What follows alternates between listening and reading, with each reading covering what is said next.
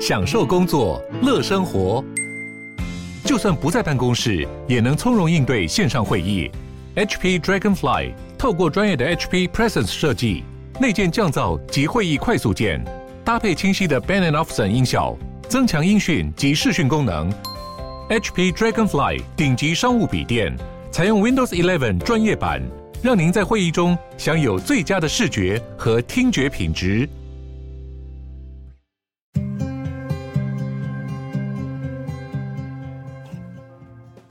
欢迎光临鲨语，带你关注那些有流量却没声量的有趣资讯。六十分钟的零碎时间，一起跟上这个永远跟不上的世界。当 Facebook 在去年十月把公司的名称直接换成 Meta 的时候，就已经说明了他们打算一举拿下还未开创的元宇宙世界。但是改名字的事情现在却出了一点小问题，因为早就已经有一间公司取名叫做 Meta 了啦，那是一家装置艺术的公司，他们这周宣布了要告 Facebook，也就是现在的 Meta，说他们侵犯商标权。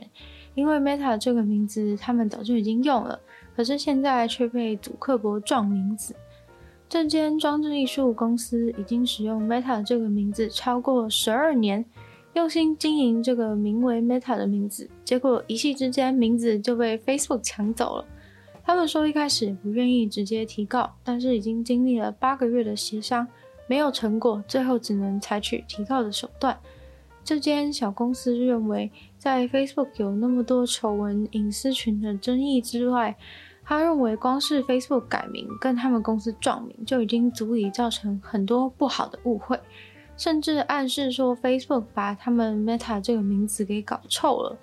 因为 Facebook Meta 他们已经太巨大、太有名，即使他们的领域是完全不相同的，但自从他改名之后。每个人只要看到他们公司的名称，都还以为是他们在抄袭，殊不知其实是相反。也有人因为对 Facebook Meta 的不满，对他们公司也间接产生不满。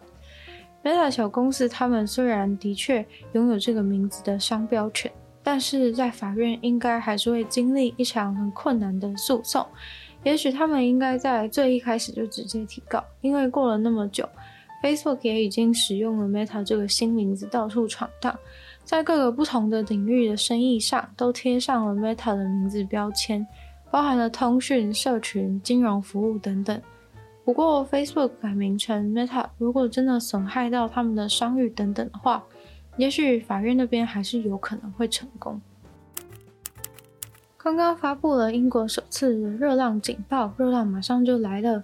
立刻就写下了英国史上的最高纪录四十点二度 C，这是英国首次气温突破四十度，超级夸张。记录到最高温的时间是当地下午一点，在伦敦机场。上一次突破最高温的记录是在二零一九年，当时才三十八点七度而已。这次一下子就要升到了四十点二度，热浪才来第二天就突破四十度。科学家对英国未来更加不乐观。随之，夜晚的英国也突破了晚上的最热纪录。那天晚上的气温竟然来到了二十五点八度。大家要知道，英国的纬度是在北纬四十九到五十九度，伦敦在北纬五十一度，但温度却甚至比台湾还高，真的非常夸张。对于不习惯高温的英国人来说，也一定非常痛苦。原本都觉得气候变迁是慢慢的入侵，但这一次这个四十度的高温大巴掌是直接打在了人类的脸上，让英国的气候科学家都觉得很疯狂，好像突然之间他们研究的那些理论啊、推测中的未来就这样突然的降临了。现在的热浪主要是北非的热空气飘过来所造成的。看到英国啊，像欧洲啊这样子的状况，就知道北非那边的温度也是高的相当可怕。西班牙四十一点八度就算了，连在北方的爱尔兰都柏林都有高温三十三度。现在西班牙热死的人已经来到了五百一十人，葡萄牙更是冲到了六百五十七人。法国现在已经撤离了一万六千人，因为当地附近的森林大火已经蔓延到人类居住的区域。现在欧洲的科学家都在说，欧洲人真的要小心，不要被热死了。因为长时间住在温带地区的欧洲人真的耐不了这样子的高温，除了基因以外，没有受过相当的耐热训练也是重要原因之一。最近，印度立起了一座象征印度的雕像，就在印度新议会的屋顶上面，看起来非常的虎虎生风，但是却被很多人打脸说，真的没必要搞得那么有侵略性。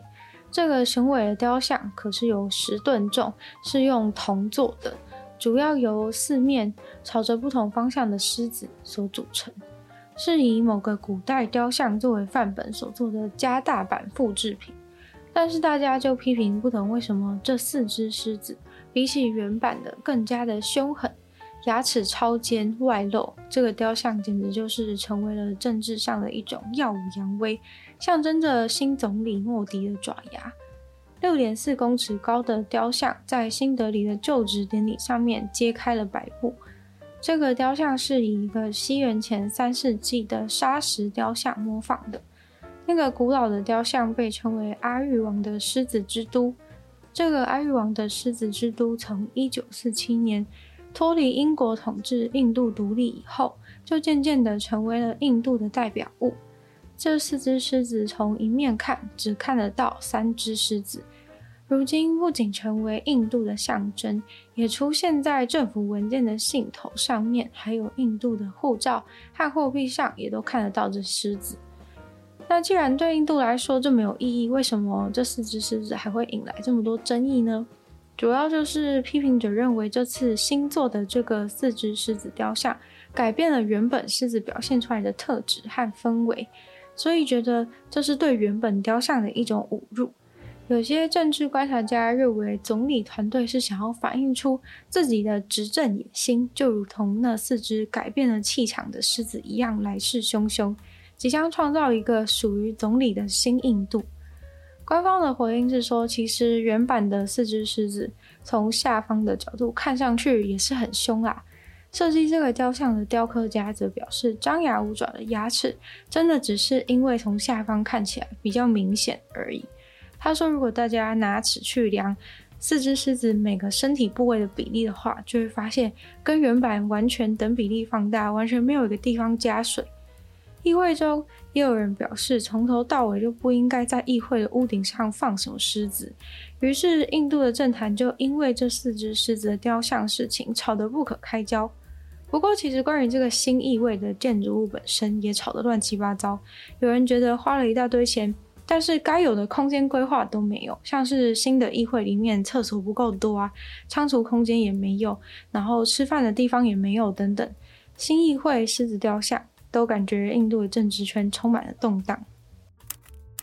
一位加拿大温尼伯的女子抱怨九一一的人员到底是受了什么鬼训练，因为他睡醒后发现自己的家被陌生人闯入，结果他打电话报警之后，只能躲在角落发抖二十分钟，因为九一一的人员完全没跟他讲任何有用的指示，还叫他自己去跟那个入侵他家的人正面对决。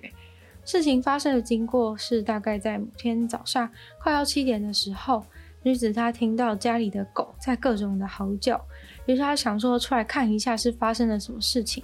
结果他才从楼上的房间走下楼，在楼梯的一半的时候，就看见一楼有一个陌生的男子躺在他家的沙发上睡觉，他整个吓死。于是他只好无声无息的在不吵到那个男子睡觉的情况下，回到楼上的房间。并小声的跟他的室友说：“诶，有个男的睡在我们家沙发上。”结果他们只好很害怕，把自己锁在房间里面，还用大型家具把房间的门整个堵起来，还躲在衣橱里面确认安全之后，才打电话给九一一。结果警察竟然说：“没办法，现在就出发去找你们哦，因为现在很忙，所以这段时间内你们可以先下楼去把那个男的叫醒。”然后这两个女子就吓得要死，当然不可能下去跟沙发在睡觉的男子接触吧，所以只好躲在楼上不敢下来。过了二十分钟之后，警察姗姗来迟，警察到场之后才把那个男的叫起来。最惨的是，那个男的一醒来瞬间就突然变得非常有攻击性。后来是四个员警把他制服后才带出他们家。事情爆发以后，现在就开始去追究那位九一一接电话的人员，因为无论如何都不应该叫受害者去接触闯入的人。